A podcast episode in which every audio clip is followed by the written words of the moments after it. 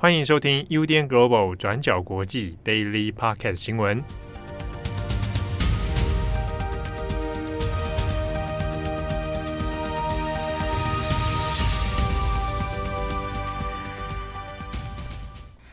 Hello，大家好，欢迎收听 UDN Global 转角国际 Daily Podcast 新闻。我是编辑会议，我是编辑佳琪。今天是二月十五号，星期二。那在这天气比较美好的一天呢，我们有三则新闻要跟大家分享。好，首先还是一样，跟前几天相同。我们第一则新闻要是来看到的，也是局势还在紧张当中的乌克兰危机。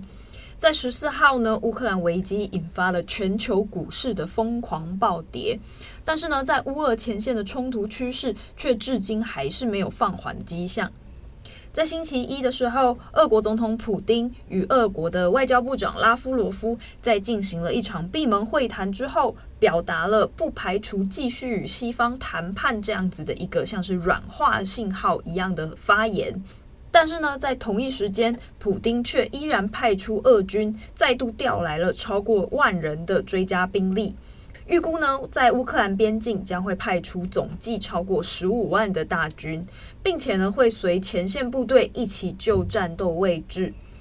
莫斯科这样子两手软硬兼施的同步夹击，也让西方世界感到非常的焦虑。但是到现在呢，却还是没有办法摸透普丁本人到底有没有发动战争的意愿。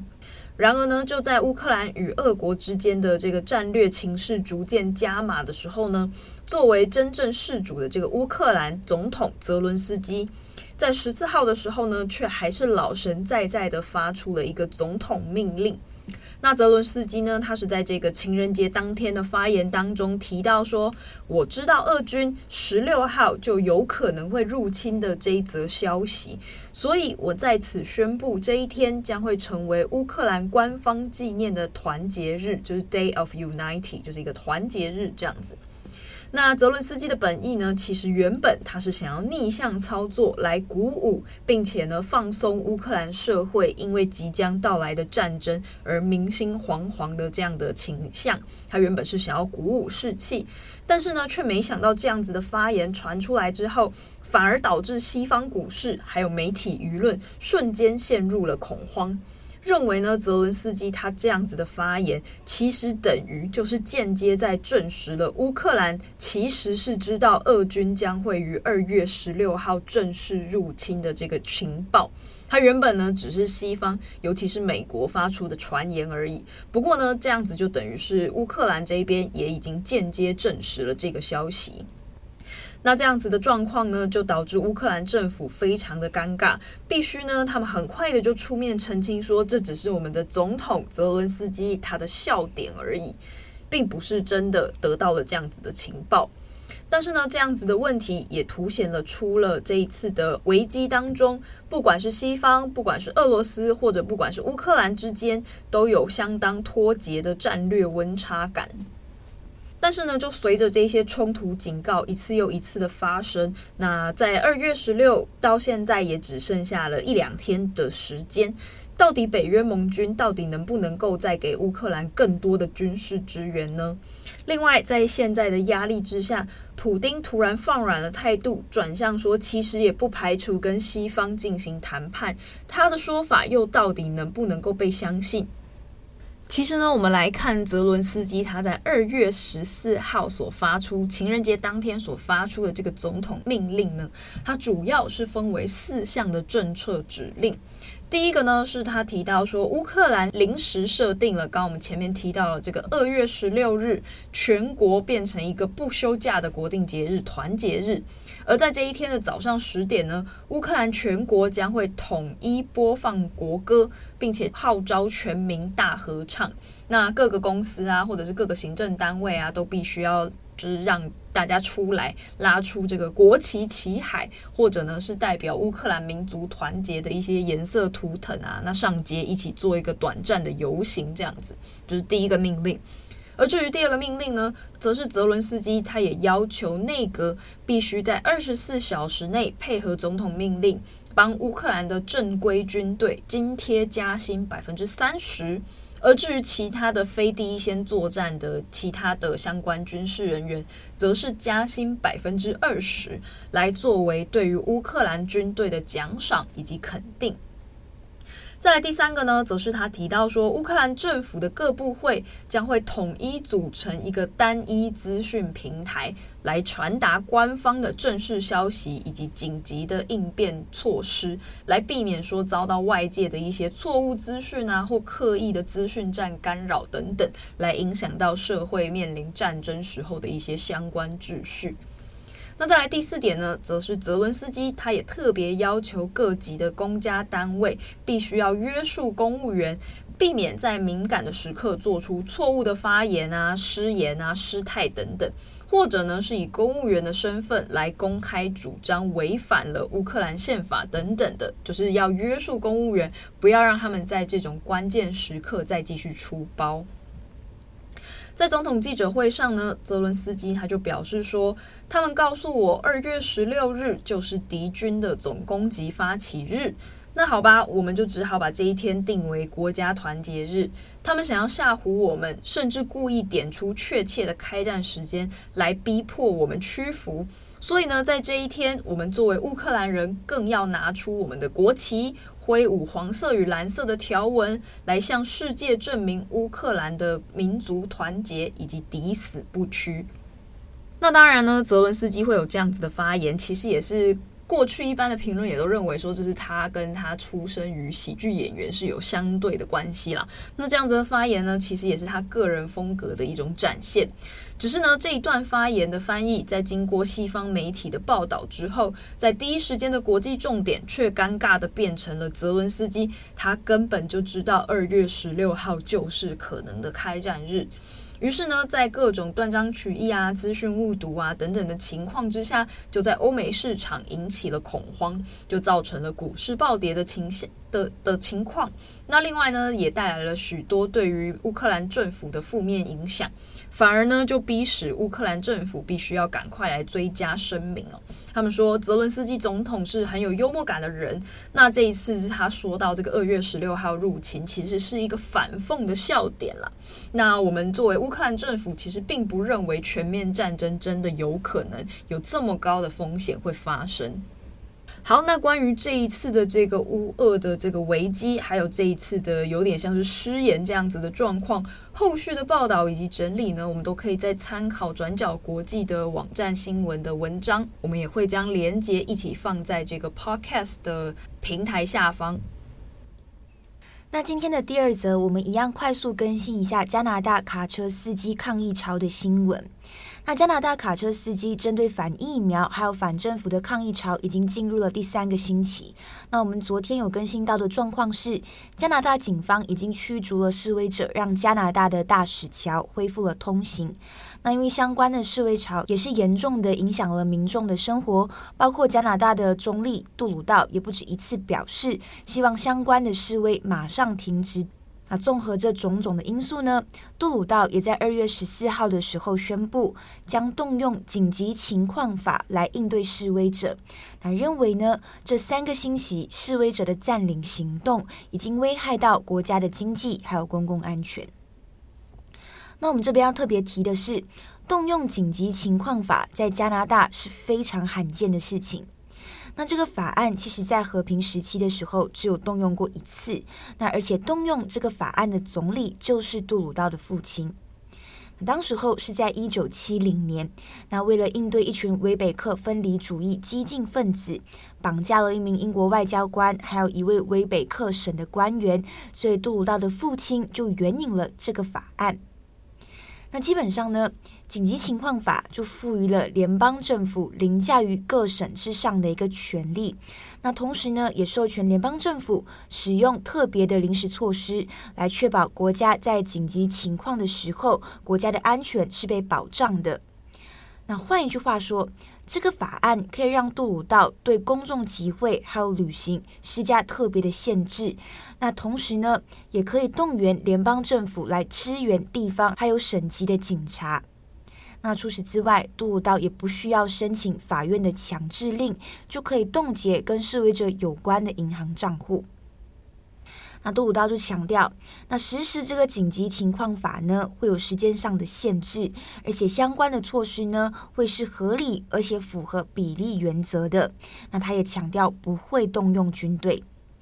但是尽管如此，加拿大四个省份的省长，包括韦北克省，都是反对援引这个法案的，也认为在这个情况下来援引这个法案根本没有必要。像是维北克省的省长就告诉记者，他不想要在魁北克省引用紧急情况法，因为他认为警方做得非常的好，情况也慢慢获得控制了。那现在不是提油救火的时候。那这一番话是他想对杜鲁道说的。好，不过现在的问题是，如果呢，你要动用这个法案紧急情况法，也需要等待加拿大的议会在七天之内来做审议，来决定是否可以批准实施这个法案。所以不代表说杜鲁道就一定可以动用紧急情况法。那后续相关的情况会如何演变？那我们也会持续观察，跟大家更新。好，那么今天的最后一则新闻，我们来讲一下巴基斯坦的荣誉处决。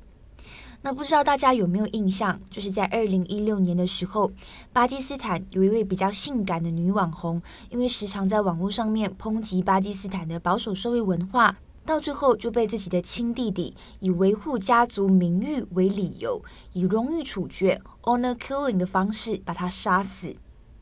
那这个事件呢，在当时候就引发国际震惊。那凶手也就是这位亲弟弟，在二零一九年谋杀罪名成立，被判终身监禁。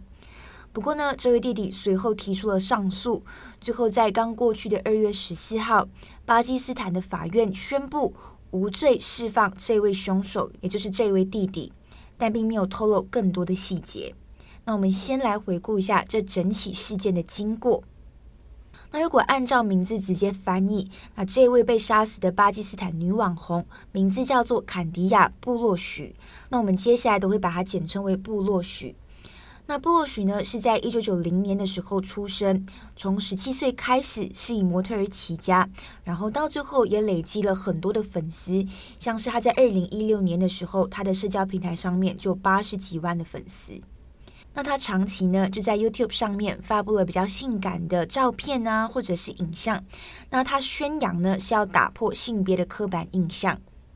虽然很多巴基斯坦的年轻人都很喜欢部落徐，那不过因为巴基斯坦社会民风是相对保守的，所以他的作风跟风格还是引起很多争议的。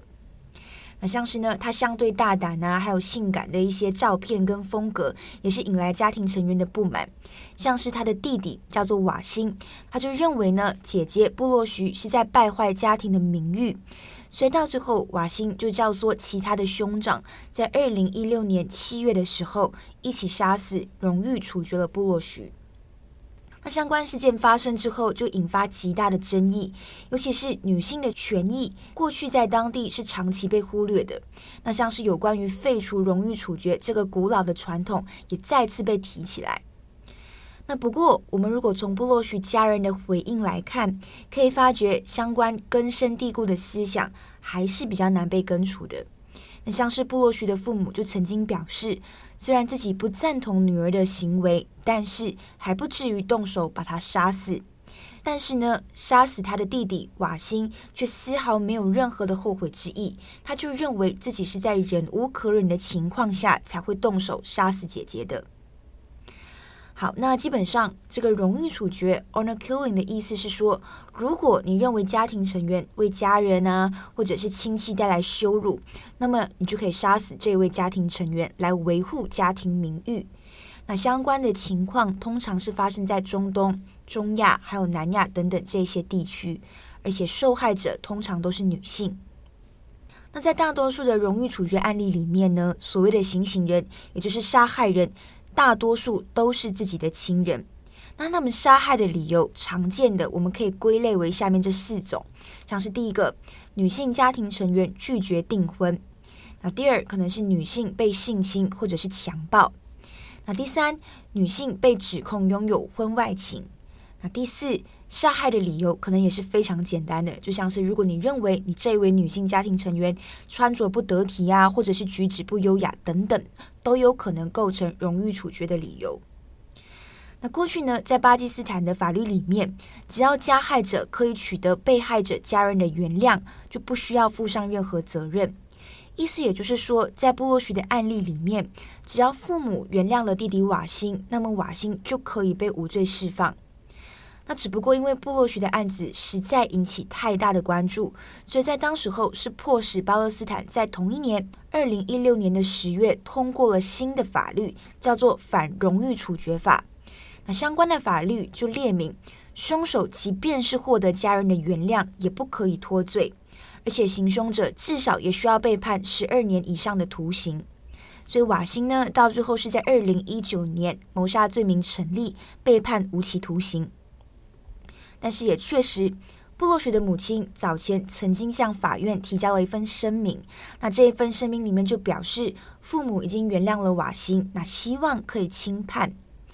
那只不过瓦辛这一次在二月十四号宣布被无罪释放，我们还不确定是基于什么样的原因，而且我们也没有办法确定法院是否真的有将母亲的这个原谅声明纳入了这个无罪释放的考量里面。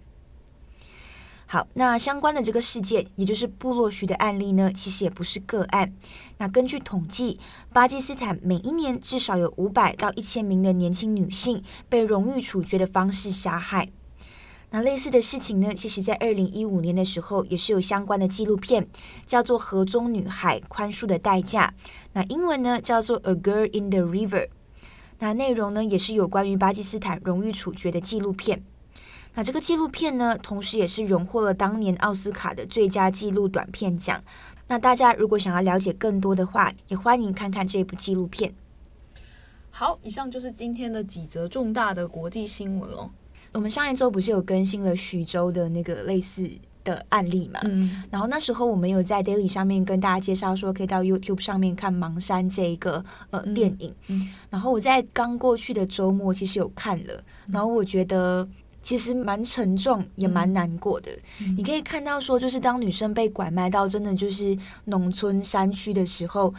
尽管试图想要逃走，但为什么每一次都逃不走？那个状况其实是蛮让人难过的。像举个例子，第一个就是你根本不知道说你要怎么逃走，因为可能从乡村到镇上只有一条大路，但这条大路基本上可能就是会被封死的，或者是你要怎么透过山区的小路逃到镇上？而且这些被拐卖的女性通常身上都没有钱，那所以即便你逃到可能大路，你要到镇上，你可能不一定有钱可以搭车到镇上。那即便你到镇上之后，你为什么可能逃不走？因为可能就是你尽管想要跟警方求助，但是如果你到最后又被家人发现的话，他们就会说：“哦，她是我的老婆，她精神上面出了问题。”那警方到最后就会觉得说：“哦，这是家庭的事情，我们不受理。”嗯，对。我有看到那个影片简介，就还有说他想要送信给邮差，但是邮差最后根本就没有把他的信送出去，等等的事情。对，就类似的事情就会导致说很多女生到最后根本没有办法逃出去，而且到最后也会造成的一个状况是，如果你今天生了小孩，你到最后很有可能就会因为小孩而决定你就是继续留下来，这样。嗯，嗯，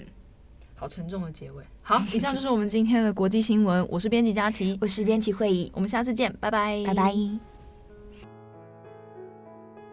感谢大家的收听，想知道更多详细内容，请上网搜寻转角国际。